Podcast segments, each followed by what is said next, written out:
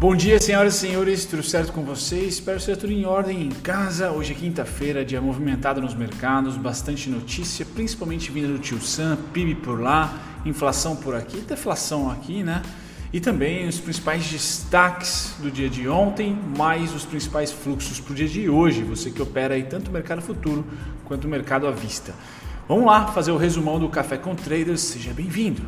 Começando aqui com os principais mercados, fechamento de ontem dos Estados Unidos bem negativo, né? A gente pode perceber que tanto Dow Jones quanto S&P fecharam 2,59, S&P 2,72 Dow Jones, esperando aí a derrocada ou pelo menos já precificando um pibinho pela primeira vez depois de muitos anos, não só nos Estados Unidos, mas no mundo. Né? Então hoje sai o PIB do primeiro TRI de 2020, completinho ali dos Estados Unidos. Pois bem, DAX hoje negociando aqui sim aberto, né? Os Estados Unidos fechou ontem nesses patamares, hoje já negociando DAX 0,55 de alta, recuperando um pouco do mau humor de ontem. Então ontem foi um belo mau humor europeu, tá? Hoje é da DAX recupera um pouquinho 0,55, não tanto quanto a queda de ontem, mas sim, já há compras por lá. E Reino Unido neutro 0,19 aqui nesse exato momento. O Japão fecha em queda de 1,22 e Hong Kong fecha também em queda de 0,50. Então, aquele clássico mês de maio que foi atípico tá em W e o junho tá já formando aqui, querendo formar um M. Tá? Provavelmente a gente vai terminar em uma faixa muito próxima aqui da negociação de maio, ali da metade de maio para cá. Tá? Esse é o mercado já esperado para o mês de maio e junho. Tá? Maio que estou um pouco porque a pandemia acabou trazendo um sell-off em março e abril. E aí maio foi o mês de recuperação e agora junho, a recuperação de maio está sendo colocada no bolso em boa parte. Tá? Não quer dizer que a gente vai retomar a tendência de queda, mas os investidores estão cada vez mais olhando para o curtíssimo prazo, tá? porque a espera de, dos resultados da reabertura da economia, principalmente dos países europeus e asiáticos, tá? é muito grande e é um laboratório, ninguém sabe se vai dar certo ou não, então é normal. Aliado a isso, a gente tem tio Trump para ser eleito ou não nos Estados Unidos em outubro. Isso mexe com toda a organização financeira mundial, né? Sem dúvida nenhuma. Bom, agora vamos falar aqui do petróleo. O petróleo hoje cai um pouco mais, voltando a ser o petróleo de cada dia, tá 8% de queda. Então, bem-vindo à volatilidade. É, hoje não vai ser um dia muito amigável tá? Pelo menos não no pregão inteiro, porque a gente tem uma bateria de notícias. Então o café hoje ele perde o valor, a commodity do café hoje é hoje hoje é céu no café, hoje é venda, não tem jeito. Por quê? Porque a gente vai ter algumas baterias de, de notícias durante o pregão e o mercado hoje não acorda bem. Tá? Então não acorda bem. Eu diria que o dia será de novo de uma realização. Para nós acaba sendo escadinha tá? Se não tiver nenhuma bomba nas notícias ou algo não esperado pelo mercado, simplesmente por causa que ainda esses preços aqui são interessantes para as nossas commodities de petróleo e quando a gente passa para minério de ferro, voa lá. Esse não tem chabu, é o mais consistente, é o mais resiliente. Esse aqui eu não trago para vocês 8% de alta, 8% de queda, a reunião e não sei aonde. Não, esse mercado, o minério de ferro, eu acho que faz jus ao, ao mercado competitivo funciona, tá? A tendência é clara e já vem de um tempo, tá? E todo mundo consegue, todo mundo não, né? Assim, a maioria das agências conseguem ali ah, se posicionar e a economia também real quando o minério de ferro está em alta ou quando está em baixa. Tendência consistente. Tá? Eu trago para vocês desde que eu comecei o, o, o, café é uma subida consistente do, do minério, mas nunca 10%, 15% no intraday overnight. Né? Então sobe 0,26, está nessa faixa dos 103 dólares já há mais de semana, então deve ficar realmente uh, numa tendência de alta, o que torna resiliente. Vocês aí que já olharam a Uzi Minas dando uma pancada para cima, Gerdau subindo, Vale não precisa dizer. Então há refúgios e começa a se desenhar já alguns setores que podem ser muito mais resilientes, de repente em um humor maior do mercado, de repente uma segunda onda, tá? O dinheiro vai para algum lugar sempre, ele nunca some.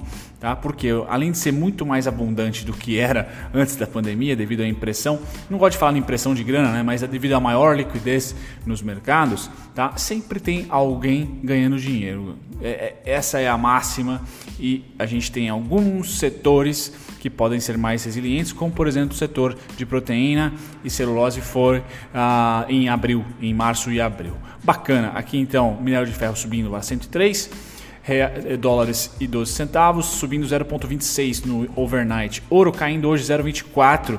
Tá? Vou trazer um estudo do ouro para vocês. Acho que na sexta-feira para fechar da onça do ouro. Muito bem. Agricultura agora a gente vem para o cafezão. Cafezão hoje caindo 0,41%. Tá? Algodão caindo 0,71. O que mais chama a atenção aqui é o algodão, tá? que perde bastante valor essa semana. Soja 0,14 de queda, trigo 0,31 de alta, é o único aqui a ser, a ser negociado no campo positivo hoje. Açúcar 0,34 de queda e milho 0,39. Então não é um dia muito contente para as commodities, a não ser minério de ferro e petróleo, se a gente pegar num curtíssimo prazo, apesar da variação intraday bizarra de 8% negativo, se a gente pegar num curtíssimo prazo, vamos por aí de março para cá, 40 dólares é quase um paraíso para quem estava lá 12, 18, 20, tá? Pois bem, passados aqui o agrícola, a gente vai para os grãos, né? A gente vai para a proteína animal.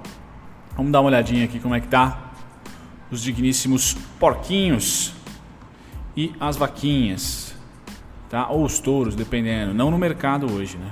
Bom, futuros de suíno magros, quedinha para onde? 45, então 45, 46, 47. Não gosto muito que ele fique abaixo do 44, mas essa faixa de preço já faz o que? Umas duas, três semanas que nós estamos aí pingando entre 47 e 53, 47 e 53. Tá? Hoje uma queda um pouco mais forte para os porquinhos. Aí a gente vem aqui para o gado de engorda, muito mais resiliente, menos volátil, 0,36 de queda, terminando com o gado em pé, 0,43 de queda. Então Hoje não é um dia muito contente, a não ser se você olhar ali para o minério de ferro, tá? Como vocês puderam acompanhar. Voltando agora para você que opera principalmente BMF, fica sempre de olho aí nos contratos futuros. S&P 500 negociando a 0,27 de queda, Nasdaq neutra 0,01%, Dow Jones 0,32% de queda, Nikkei Japão 0,20 de alta, DAX 0,41. Lembrando, ambos aqui DAX caiu bastante ontem e Nikkei caiu bastante, ou caiu relativamente bem hoje.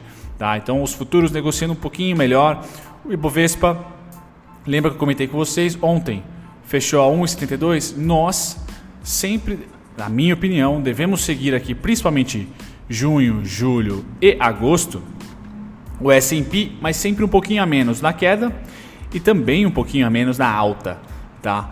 Devido à nossa resiliência no setor de commodities. Então, quando o mercado está mais com um apetite maior a risco, ela, ele vaza tá, para empresas de tecnologia, setor financeiro e tudo mais. Quando o mercado tá mais não está querendo colocar muito a sua grana em risco, vem para commodities e aí os emergentes, principalmente o Brasil, o país mais líquido, tá, ganha essa atenção. Então a gente sempre deve que se o S&P varia 2,5, a gente mesmo no futuro aqui deve variar 1,70, 1,80, tá, por aí mas sempre seguindo a tendência. Se é queda lá, é, provavelmente vem queda aqui devido ao alto volume de Tio Sans na nossa bolsa. Tá? Pois bem, hoje então um dia sem direção, com uma bateria de resultados durante o pregão. Por isso que eu falei que o café com traders hoje ele é, é short, você tem que operar vendido, não vai ajudar muito, tá? Bom, Aqui nosso índice dolarizado, então para você que está aguardando uma pernada de alta, tá? Essa pernada de alta, como eu trouxe para vocês durante os pregões, durante os cafés anteriores, perdão, tá? Tava plotado a partir daqui, perdemos o fundo. Já era o fundo ali, então volta. Agora está plotando a partir dessa mínima, tá? Nos dá um, um topo duplo aqui em 19.976, que era a nossa resistência. E como eu falei, como eu achava e aparentemente vai se tornar realidade, a gente vem para um M. Tá? Terminando junho naquele mesmo patamar que foi maio. Tá? Deve ser isso que, que vai acontecer. Tá certo? E para você que está operando, acreditando na, na, descida do nosso índice, tá? os fluxos de queda também estão plotados. Eles estavam plotados a partir daqui, rompemos, agora estão aqui, ó, botados a partir daqui, tá? Gerando aqui um suportinho em 16 mil aqui e eu tenho um ponto de suportão em 14.370, tá? Depois somente uma segunda patada 11.481. Beleza? Esse é o nosso índice dolarizado, tá? Passando agora para o doleta, doleta de um dia, um movimento meio IRB, né? É meio IRB esse movimento aqui na minha opinião, mas com fluxo. Eu vou mostrar para vocês que rolou um fluxozinho. Ah, vamos vender juros de novo? Alguém está mentindo, porém é, não apostaria contra o dólar, né? O que eu acho que vai acontecer com o dólar é que junho e julho deve ficar por aqui, ó. Deve ficar nessa faixa de preço se uh, realmente a Selic começar a ser especulada aqui mais um corte. Tá, tá numa resistência 5342, bateu exatamente no pontinho que a gente comentou ah, nos outros cafés, 5138, abaixo dele só no 4962. Tá? E o alvo para essa pernada a la aqui é o 5419. Tá? A partir do momento que tocou ali, eu acho que vai rolar uma vendinha, acho que vai rolar bastante interesse aqui em manter esse preço. Tá? A gente torce que o dólar perca tendência de alta ou de baixa, que fique lateral pelo menos um pouco tá? Porque não é mole você empresa tomar ah, uma tendência dessa como se fosse uma ação, né? O dólar andou como se fosse uma ação. O dólar é moeda, não é para andar como se fosse uma ação, é para ficar assim, ó, na minha opinião. Isso aqui é um câmbio equilibrado. Isso é bom para a economia real. Quando a gente tem um, um, uma oscilação que pode fazer ups, é, altas e mínimas, né, máximas e mínimas, porque tem bastante especulador no mercado de curto prazo, tá? Não é só a empresa que está visando seus contratos aí fechar contrato de hedge por longo, mas quando a gente tira o zoom, tá, a gente vê que, olha, os preços ali em um semestre meio que foram negociados numa mesma faixa de preço. Quando a gente tem a moeda em tendência, alguma coisa está dando errado. Tá? Alguém está ganhando muito dinheiro e a, e a outra está perdendo muito dinheiro. Tá? Quem importa está perdendo ou está gastando muito mais, tá? e quem exporta está ganhando muito dinheiro. Então desequilibra, fica desequilibrado. Isso não é interessante. Tá? Não é interessante. Saindo do, da visão que pode ser limitado ou não do mercado financeiro, é péssimo para a economia real. Tá? O nego compra uma, uma, uma, uma máquina e tem que fazer um, financiamento, esse financiamento é atrelado em dólar, cada mês que passa fica mais caro. Não é, não é brincadeira não. Ou o cara não consegue comprar a máquina em janeiro, vai comprar em, em, em março, está o triplo. Hum, é difícil isso, não é fácil, tá? Aí o, o lado contrário também, né? O cara que vende um, um grãozinho de soja ali, né? se conseguir que a commodity suba e o dólar se mantenha lá em cima, barabim, barabom, né? É tudo de bom e do melhor. Se você vê as margens aí dos agrícolas e das commodities indo para casa do, né? Muito bem, chapéu. Ah, passando agora do dólar, eu falo para vocês hoje um, um, conteúdo diferente. Deixa eu tirar um pouco do zoom aqui para o gráfico ficar um pouco mais nítido. Aí, o que, que nós temos aqui? Acho que eu nunca trouxe para vocês esses gráficos, né? Ah, na esquerda, DI 2021, que é o nosso juros, nossa Selic negociada no mercado, vamos dizer assim, né? É, especulando. Tá? Vejam a tendência de queda dela já no longo prazo, uma alta tendência de queda, e ela aqui já sendo precificada. Atualmente a Selic real está em 2,25, né? Já temos no mercado futuro aqui a Selic sendo negociada a 2,05. Então estão precificando queda. Tá? Eu tenho um alvo aqui em 1,845 é, tá? e uma resistência em 3,05. O que eu quero dizer com isso? Que a taxa de juros no curtíssimo prazo cai, está caindo, enquanto do lado direito aqui, ó, juros DI 2035. Esse aqui vence em 2021. Essa vence em 2035. Tá? Já estamos falando de 8%, 8,20%. Está subindo. Tá? Então, essa taxa no longo sobe e a taxa no curto descendo. Tá? Isso quer dizer que lá no, no médio e longo prazo, os, uh, os especuladores e, e, investidores, enfim, já estão precificando juros altos, já estão precificando uma subida, uma escalada dos juros para 8% por enquanto. 8%. Então é importante olhar como é que está essa, essa, essa assimetria aí do curto em relação ao longo, porque nem sempre a gente pode cravar que a renda fixa morreu, tá certo? Aqui do lado direito, vocês podem ver os valores se estiverem ruim de enxergar. Então, o DI de 2021 2%, aproximadamente 2.05% e o DI de 2035, né, juros 8.20%. Então vejam aqui a, a, a discrepância desses carinhas aqui. É interessante ver essa, essa jogatina do longo versus o curto, tá? Para você aí, principalmente fica de olho em pós.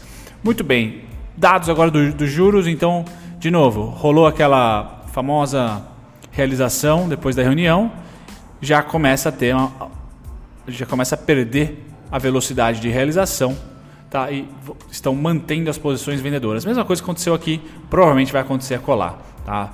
Venderam, colocaram no bolso e aí, opa, para, não deixa de, não vamos virar o nosso saldo para positivo porque deve vir mais um corte. Basicamente isso, contrato de juros, tá? Doleta, falei para vocês que veio compra ontem junto com essa pernada a lá a IRB, tá certo?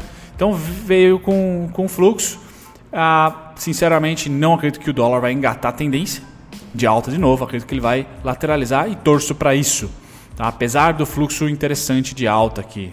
Não chama tanta atenção como o mês passado, mas foi um fluxo sim comprador. Eu só não acreditaria nessa alta gigantesca hoje e no mês inteiro. Tá? Acreditaria muito mais que o dólar vai dar uma lateralizada.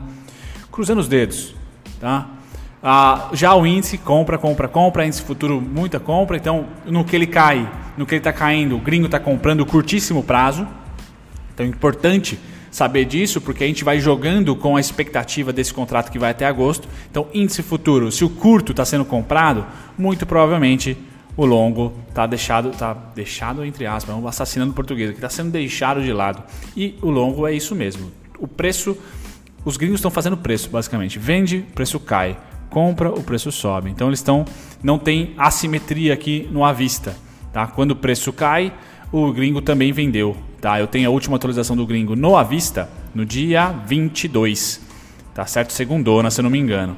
Então o preço cai junto com o fluxo que veio negativo do gringo. Então basicamente está andando junto precificação e fluxo estrangeiro. Precificação e fluxo estrangeiro.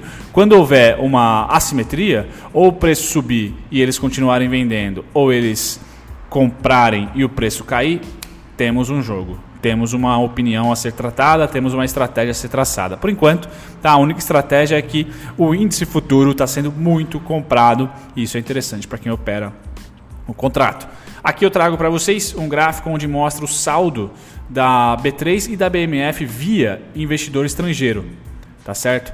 Então a gente percebe a linha verde clara é o saldo de estrangeiro na BMF ou seja, no contrato futuro, saldo compradorzaço, aqui ó, como nunca antes em 2020. Tá? Já o saldo da B3 continua comprado. Então, pela primeira vez, junho marcou os dois, as duas uh, barrinhas aqui, tanto da, o saldo B3 como o saldo BMF, comprados. Então, o gringo está comprado em junho, realizando na verdade mercado à vista e comprado no mercado futuro. Pela primeira vez, dois buys aí, dois longs nas duas pontas, tá certo? Pois bem, hoje, como eu falei, bateria de, de notícias, então 8 e meia já já tem a ata da política monetária lá do Banco Central Europeu. Às 9 e meia temos aqui pedidos de bens duráveis, nem tanto nos Estados Unidos, não é tão importante. PIB, esse sim é importantíssimo. E se eu não me engano, o PIB vai ser às 9 e meia. Se eu não me engano, tem desemprego também. Nossa, aqui ó, 9 e meia também desemprego. Então por isso que eu falei que o café perde um pouco a sua efetividade hoje, porque temos uma bateria aí lá logo pós a abertura do, do nosso futuro, tá? Isso pode mexer com dólar, ou melhor, vai mexer com dólar, tá? Isso pode mexer também com os ânimos dos mercados, não só brasileiros, mas não só brasileiro, mas também do mundo, certo? O feriado aqui em Hong Kong e China, tá certo? Um grande abraço para vocês. Ah, não, tem mais uma parte. Ah, deixar vocês sem as variações aqui. Muito bem. Oi, continua sendo pole position. Cielão, bem-vindos a Cielo, né? que fase. Cielo não é mole. Se investir a Cogna depois de uma bela subida ah, no começo da semana, retrai um pouquinho, mas uma, uma retração ainda controlada, apesar do mau humor do mercado, ela ainda continua ah, em uma subidinha pré, ou melhor, durante a, a, a, a pandemia. A IRB Emoção também, então vocês que me cornetaram e com razão aí pelo vídeo, né? Porque logo no dia seguinte ela, ela subiu bastante. Cuidado com a IRB. É, eu ainda mantenho a minha, o meu posicionamento abaixo de 10 reais. Tá certo? Vai lá beijar o, IPO, na minha opinião, mas posso virar piada assim como virei a, na BVAR. Vejam um vídeo de domingão que eu postei sobre a IRB e deem risada com os comentários. Elbor, Elbor interessante. Bom, aqui eu trago para vocês as grandes destaques de volume. Destaque de alta ontem foi difícil, né? Não, não, não. não tem nenhum, junho, acho que eu não trouxe nenhum destaque para vocês, nenhuma ponta. Só a Cielo, mas é, é notícia, então, né? É, sem nenhum destaque. Ah, tem um destaque sim. Inclusive postei uma ideia no Trading View. Eu não sei se eu consigo chegar nas minhas ideias aqui, aqui, ó. Postei essa ideia ontem de casa do banco ABC. Tá? O banco ABC fazendo um, um, um possível pullback desse amarelinho aqui. Tá? Me parece uma boa região de de suporte por aqui, nunca recomendação e tal, mas o ABC ontem uma queda forte, tá? Eu vou estudar o ABC de perto para dar uma olhadinha aí nesse possível, possível trade. Tá certo, galera? Fico por aqui. Um grande abraço, até o próximo café. Tchau, tchau. Ah, sempre fiquem atentos aí à nossa descrição e o primeiro comentário, sempre com informações dignas de cliques aí. Tchau, tchau.